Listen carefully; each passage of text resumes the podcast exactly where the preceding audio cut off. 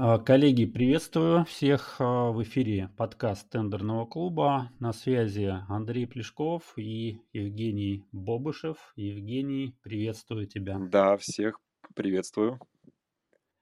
Сегодня будем с вами разговаривать на очень интересную тему. Вообще, вот когда выбирали название, был вариант, кто украл мой тендер, но остановились на таком варианте более нейтральном, кто забрал мой тендер. Вот. И сегодня мы будем э, обсуждать такую проблему, которая в последнее время, ну, относительно последнее время появилась. Это проблема того, что есть э, закупки, есть тендеры, но так скажем, найти информацию о победителе стало несколько затруднительно, да, Евгений? Давай более подробно тогда вот про это расскажем. В чем суть-то? Раньше у нас э, вообще проблем не было с, с тем, чтобы увидеть, в том числе в открытых источниках, кто выиграл в закупке. А сейчас у нас какая а, ситуация? Да, а, проблема возникла относительно недавно, если быть э, более точным, то с 1 января текущего года, 2022 года, когда вступил э, в действие большой пакет поправок к 44-му федеральному закону. И вот одной из таких поправок было закрытие информации об участниках закупок. Но это касается именно 44-го федерального закона. Раньше мы всю информацию могли видеть в итоговых протоколах, которые размещались в открытом доступе на сайте ЕИС. То есть мы видели информацию и об участниках, и о победителе. Теперь информация у нас об участниках с 1 января этого года стала закрытой, и мы видим на сайте информацию лишь о идентификационных номерах участников и порядковых номерах, которые присваиваются уже по итогам подведения итогов. То есть мы не видим ни названий участников, наименований, ни их ИНН, никакой контактной информации. Мы видим только идентификационные номера. Естественно, что нам непонятно, кто вообще принимал участие в закупке. А вот э, информацию о победителе мы можем увидеть только в конце уже данной процедуры, когда заказчик на сайте опубликовал проект, ну, уже подписанный контракт, и уже из самого контракта понятно, с кем заключен э, этот контракт. То есть мы видим информацию о победителе, и, соответственно, как бы это вся информация, которая нам доступна. И вот... Э, давай, давай, давай, может быть, еще, знаешь, что, что обсудим? Вот э, логику вообще вот эту, да, то есть если раньше информация была открытой и можно было увидеть э, победителей, потом, значит, эту информацию закрыли, то, ну вот какая логика? Давай, может быть, начнем с этой стороны и дальше уже пройдемся по вариантам решения, так скажем, всего этого. Ну, смотри, э, честно говоря, я до сих пор э, до конца не понимаю, для чего было принято решение закрывать информацию об участниках, ну, вот, э, которые непосредственно участвовали в закупке.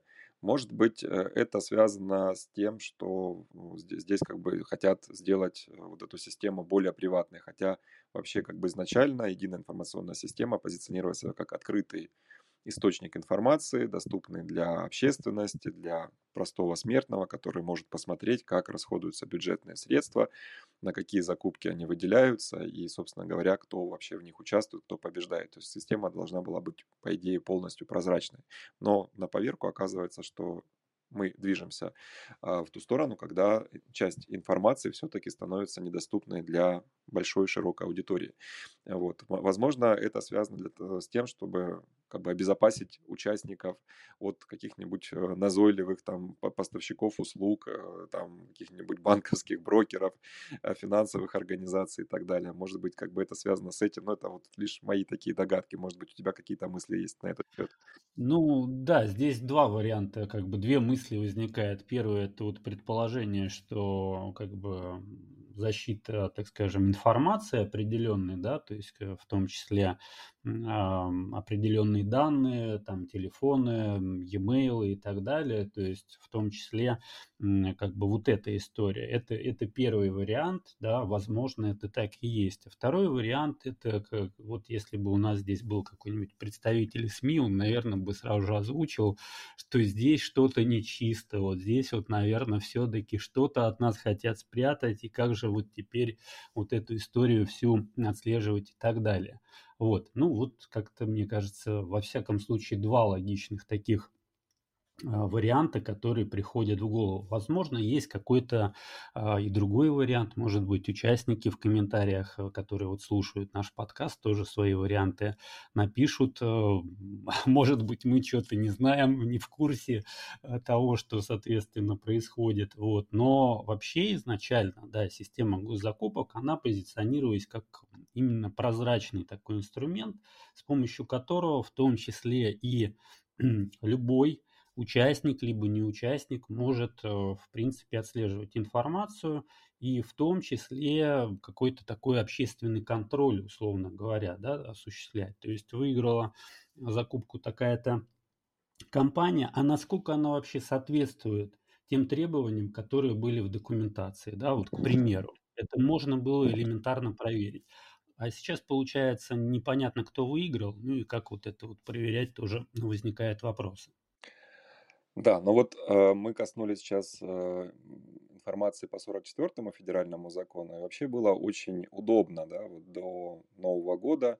Вся информация была в открытом доступе, можно было посмотреть и участников, и победителей, э, плюс эта система, она, ну, скажем, э, эта информация собиралась другими э, поисково-аналитическими системами и в структурированном виде – представлялось э, в различных вот отчетах. То есть, используя, например, там платный поисковый агрегатор, можно было всю эту информацию очень легко э, найти, посмотреть, сделать определенные выводы, анализы, там, просчитать свои как бы, возможности и дальнейшие действия для участия. То есть, как бы это был такой вот э, а, классный момент именно для того, чтобы подготовиться к дальнейшим закупкам.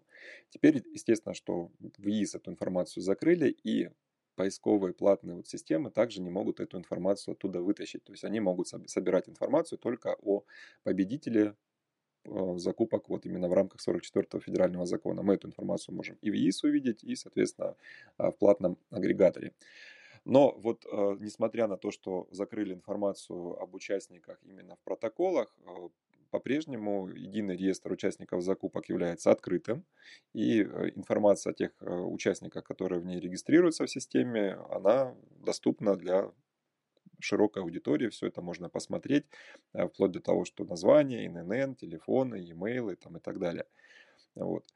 А по 223 федеральному закону ситуация обстоит немножко иначе. То есть вот в отличие от 44 федерального закона, заказчики, которые работают по 223 э, федеральному закону, могут э, по своему усмотрению либо включать сведения об участниках в итоговый протокол, либо не включать. А почему так? Да? Ну вот э, потому что, соответственно, у нас статья, сейчас я скажу даже какая, 3.2, позволяет вот заказчикам эту информацию по своему усмотрению размещать. То есть, если это прописано именно в положении о закупках заказчика, то есть, если заказчик в положении своем прописал, что да, мы включаем информацию обо всех участниках, принимающих участие в закупке, то без проблем в протокол это включается. Если этого нет, то заказчик может не включать. Поэтому, анализируя, например, завершенные закупки по 223 федеральному а, закону, мы можем видеть, что есть закупки где есть информация об участниках, есть э, закупки, где информации об участниках нет. А вот а, подведение итогов, да, то есть если мы зайдем в реестр контрактов, то вот как раз-таки а, реестр э, контрактов, он э, не включает информацию о победителе, то есть у нас есть вот постановление правительства за номером 1132 от 31 октября 2014 года о порядке ведения реестра э, договоров, которые заключаются по результатам э, закупки. И вот э, согласно пункта 19 правил ведения этого реестра прописано, что, соответственно, сведения об участнике, о победителе, ну, с которым заключен договор, в реестр, в открытую часть не включаются. То есть мы не можем увидеть, с кем заказчик заключил договор. Поэтому Здесь вот, э, если говорить про 223 федеральный закон, если заказчик не предусмотрел в своем положении э, момент э, касательно размещения информации об участниках, то мы даже сведения о победителе увидеть не сможем. Если же прописана возможность указания сведений об участниках, тогда мы только из протокола сможем увидеть, кто победил в закупке. Реестр контрактов в этом плане нам не помощник. То есть вот по 223 ситуация такая. Ну и, наконец, если мы копнем дальше, э, следующий как бы сектор, да, это коммерческие закупки, то здесь информация, как правило, всегда закрыта. Потому что в данном случае заказчики, коммерческие заказчики, они не обязаны а, в открытом доступе размещать информацию по результатам проведенных закупок. То есть поэтому здесь вот э, любую аналитическую систему, которую мы не взяли, информации по коммерческим закупкам практически нету. То есть кто участвовал, кто победил, то есть информация эта вся закрыта. Только в редких, в редких случаях можно эту информацию найти, когда заказчик ее сам открыто опубликовал. Да, по 223-му, в принципе, и раньше темный лес был, но сейчас э, ничего особо не поменялось, да. По большому счету, вот так, если, в принципе, на эту ситуацию смотреть, но вообще логично было бы хотя бы предусмотреть возможность, чтобы участники конкретной процедуры точно могли узнать о том, кто победил. Но это логично, да, то есть э, участник а, подавал заявку, участвовал, и дальше кто выиграл-то? Что это за компания секретная, которая забрала компанию? Это самый контракт, да? То есть у нас и подкаст называется «Кто забрал мой тендер?» Очень интересно, да? Участвовали, участвовали, тратили время, ресурсы, и потом, значит, все закончилось, расходим кто расходимся, кто-то выиграл. Вот. А кто выиграл? Как это можно дальше анализировать? И в том числе а, каким-то образом даже вот бывают ситуации, когда, ну, так скажем, в том числе перепроверяешь заказчика, да, насколько он как бы корректно а, доначислил баллы, допустим, если квалификация оценивается. А здесь каким образом это сделать, очень большой вопрос, потому что непонятно, кто выиграл, то есть нельзя никаким образом это даже проверить. То есть здесь все как бы отдается на, откуп, на откуп, соответственно, вот заказчику и какая-то вот такая вот появляется а, налет э, такой секретности, что ли, да. Ну и вот здесь, наверное, еще стоит поговорить про историю, про как бы компании, которые попали под санкции, да, что там вообще происходит сейчас, там тоже еще более темный лес. Да, здесь тоже интересная история. Я думаю, что более опытные слушатели нашего подкаста слышали о постановлении правительства за номером 301 от 6 марта, вот оно 7 марта вступило в силу, это постановление об обоснованиях неразмещения в единой информационной системе информации вот о закупках товаров, работ, услуг, а также информация о поставщиках, э, с которыми заключены договоры. Это вот в данном случае те э, заказчики по 223 федеральному закону, которые попали под санкции, имеют возможность не размещать информацию о закупках, информацию о поставщике, с которым был заключен договор по итогам данной закупки. Вот, в отношении как бы, того заказчика, в отношении которого были введены э, санкции. И вот э, в данном случае заказчики, которые попадают вот под действие этого постановления, им разрешили проводить закупки э, с, по, с помощью закрытых конкурентных закупок в электронной форме, также неконкурентные закупки – которые также не размещаются в ИИС. И вот э, если мы говорим про э, закрытые конкурентные процедуры, то, соответственно, заказчики их проводят на специальной закрытой площадке АСТ ГОС. И вот э, мы теперь эту информацию также не видим, да, то есть только ее могут видеть только те участники, которые зарегистрированы, соответственно, на АСТ ГОС, которые соответствуют требованиям, которым направлено приглашение о том, что они могут принять участие в закупке. И а, вот э, закупки, значит, вот, которые проводятся в рамках 301 постановления, ну то есть вот э, в закрытом формате, они не включаются и в план закупок, не учитываются при расчете годовых стоимостных объемов для определения зак... Э, объема закупок у субъектов малого и среднего предпринимательства, поэтому они вообще выпадают из поля зрения. И вот, кстати, продолжая тему вот этой закрытости, э, буквально недавно, вот 3 августа на сайте коммерсанта была размещена очень интересная статья с таким громким названием «Закупки госкомпаний потеряли видимость». И вот в этой статье говорится о том, что даже Минфин не смог собрать информацию о закрытых закупках и включить их в свой отчет. И вот здесь я прям, наверное, зачитаю такая достаточно интересная цитата из статьи. Я думаю, что слушателям тоже будет интересно. Значит, антисанкционное закрытие данных о части закупок госкомпаний сильно исказило статистику по ним. Теперь всех сведений не видит даже Минфин. В результате из опубликованного ведомством мониторинга закупок за первое полугодие 2022 года следует, что у госкомпаний их объем провалился более чем вдвое. В реальности же данные о половине таких закупок просто оказались временно невидимы для государства. И вот в Минфине, впрочем, обещают выправить ситуацию и вернуть эти сведения в закрытый контур системы мониторинга, но только с апреля 2023 года, друзья. Вот это вообще меня очень сильно порадовало, что закрыли закупки вроде как э, с целью обезопасить заказчиков и участников закупок. И э, наш, как говорится, отечественный российский Минфин не может собрать эту информацию для того, чтобы построить отчет итоговый.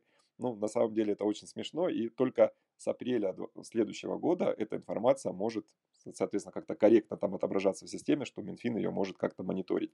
Ну вот, э, честно говоря, меня вот это очень сильно порадовало.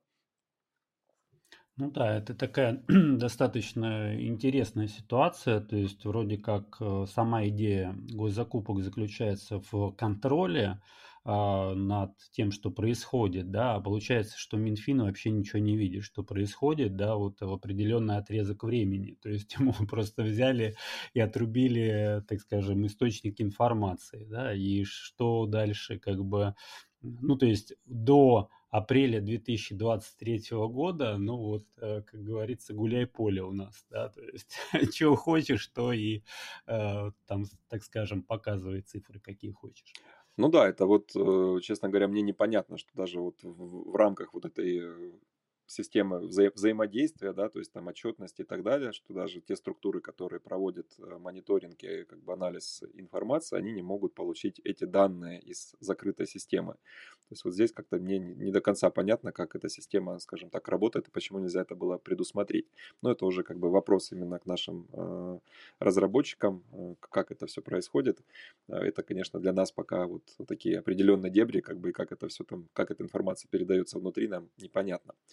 Но вот если подводить, скажем так, э, некий, наверное, итог, резюме нашей сегодняшней беседы, вот и тема такой достаточно провокационная, да, кто забрал мой тендер, а получается, что мы в настоящий момент, да, можем использовать следующие инструменты и вообще как бы что мы можем видеть по итогу. -то. Вот если говорить про 44-й федеральный закон, а, сведения об участниках и победителях мы можем видеть только в закупках, которые были размещены до 1 января 2022 года, то есть мы можем видеть полную информацию участники, победители, все, вся эта информация открыта. То есть если нужно построить какие-то аналитические отчеты, допустим, до 2022 года, вся эта информация есть. То есть можно и в ручном режиме это делать, и с помощью платных аналитических систем без проблем. Что касается закупок, которые у нас проводятся с 1 января 2022 года, то мы можем видеть информацию только о победителе закупки после того, как в ИИС размещен контракт. Вот. И, соответственно, эта информация также отображается и в аналитических системах платных. То есть мы видим информацию только о победителе. А с 223 федеральным законом мы можем видеть только участников э, в тех закупках, где э, заказчики в своем положении о закупках предусмотрели размещение данной информации в итоговом протоколе. То есть только в итоговых протоколах мы можем увидеть, кто участвовал и кто победил. А вот из э, реестра контрактов, который размещен по 223 в единой информационной системе, сведения о победителе мы увидеть не можем, потому что это закрытая информация, она и ранее была закрытой. То есть э, реестр контрактов нам в этом случае не поможет. А с коммерческой э, составляющей. Здесь все закрыто, как и раньше. Бесполезно искать информацию об участниках и победителях, потому что ее просто может и не быть. Вот. Заказчики не обязаны публично ее размещать, поэтому здесь, ну, в лучшем случае, скажем так, мы можем, может быть, э, где-то в аналитических э, системах это увидеть, если заказчик сам решил разместить эту информацию публично. Если информация закрыта, то никакая аналитическая система, э, какая бы крутая она ни была, к сожалению, эту информацию собрать обработать не сможет. Вот.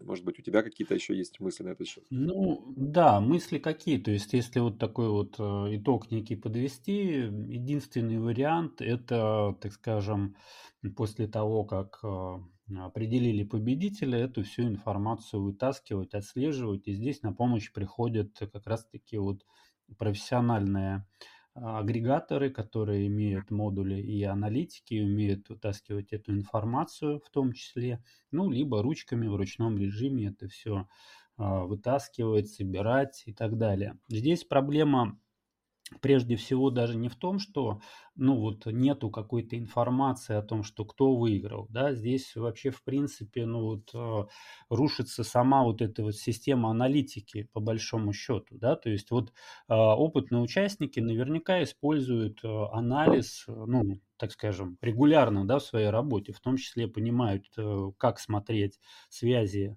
заказчик-поставщик, а как мы здесь будем смотреть связь заказчик-поставщик, если вот с этой информацией проблема, да? Только если у нас э, есть вот э, профессиональный сервис, который умеет вытаскивать информацию о победителях, тогда мы можем каким-то образом вот эту вот аналитику также дальше проводить. Вот. А так-то в основном вот э, в этом проблема.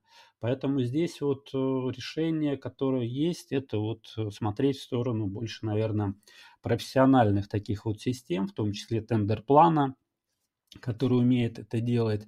Ну и вообще, в принципе, какая-то надежда все-таки есть, что платные агрегаторы научатся как-то более плотно работать, да, с этой информацией, возможно, что-то откатят, да, потому что вот эта вот история про Минфин, у которого нету информации, ну, это, конечно, с одной стороны смешно, с другой стороны очень грустно, потому что как это так может быть, да, то есть если даже сам Минфин не видит эту информацию, ладно-то мы, простые участники, так скажем, да, но вот когда государство не видит эту информацию, становится очень как-то, ну, не знаю, очень э, стрёмно за систему вообще, да, то есть к чему мы придем, то есть э, полностью закрытая информация, где не пойми, кто участвовал, кто выиграл и так далее, а смысл тогда в этих закупках какой, он вообще в принципе теряется тогда. Да, ну, надежда все-таки есть. Я думаю, что э, нужно какое-то время для того, чтобы платные аналитические системы научились эту информацию вытаскивать, тем более, что в ИИС она размещается в закрытой части ИИС, да, не, не в публичной. То есть получается, что как бы та, там внутри это все, все это есть. Вот, только нужно теперь научиться эту информацию, скажем так, э, вытаскивать и давать возможность с ней работать участникам закупок, э, пусть, пусть даже в платных э, поисковых инструментах.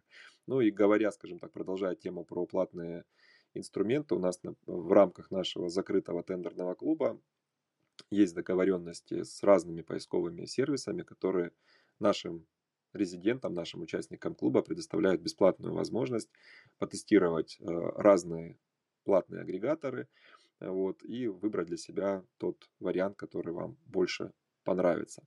Ну и, соответственно, вот э, у участников э, нашего клуба, начиная со второго месяца, также есть доступ к нашему клубному аккаунту, где можно, находясь в клубе, э, готовить аналитические отчеты, выполнять поиск закупок и так далее. Все это можно делать в рамках клуба. А ссылочку на присоединение к нашему клубу мы от, э, разместим ниже под подкастом, можно будет перейти э, и добавиться в предсписок, потому что у нас окно набора происходит только один раз в месяц, это первая среда каждого месяца, кто запланирует присоединиться, не пропустите, добавляйтесь в наш э, гостевой чат, там можно общаться, задавать вопросы, ну и, соответственно, там будет информация об окне набора в наш закрытый клуб. Да, соответственно, у нас э, выступают и представители тоже от э, вот, профессиональных сервисов, и вообще другие эксперты, поэтому, конечно, стоит э, вариант участия в клубе рассмотреть. Вот. То, что касается вот этой вот истории с закрытой информацией, мне все-таки кажется, ну, давай окончательное резюме подведем, да, и будем заканчивать. То, что идея, в принципе, изначально была, ну, достаточно такой интересной, да, то есть это то, что есть разные уровни доступа к информации. Не то, что вот все имеют информацию вообще, как бы, кто участвовал, да, то есть в закупках имеет информацию, кто просто зашел в ИИС, тоже всю информацию, да, могут, соответственно, а, найти, получить и так далее. С учетом в том числе там непростой ситуации, которая у нас сейчас есть, да, и вот этих всех санкций и так далее. То есть это вполне как бы а, может быть и Э, логичный какой-то шаг. Но все получилось не так, как, видимо, задумали, потому что вот э, вспоминая историю с Минфином, то есть Минфин бедный остался без информации. То есть здесь, видимо, надо как-то вот все-таки будут э, дорабатывать эту систему, либо откатывать. Вот. Но вот я надеюсь, что эта ситуация исправится. Пока у нас единственный вариант это использовать вот такие сервисы типа тендер-плана, ну, либо просто, что называется, с утра до вечера сидеть и вот эту вот всю информацию мониторить, собирать, анализировать и так далее. Вот. Я думаю, что вот такой, такое небольшое резюме мы подведем. Вот, э, не теряем надежды, что все исправится в лучшую сторону, будем оптимистами, ну и всех оптимистов и тех, кто вообще, в принципе, интересуется тендерами, приглашаем в наш э, чат и в наш клуб. На этом сегодня будем заканчивать. Всем пока-пока и до новых встреч. Да, всем пока и до новых встреч, друзья.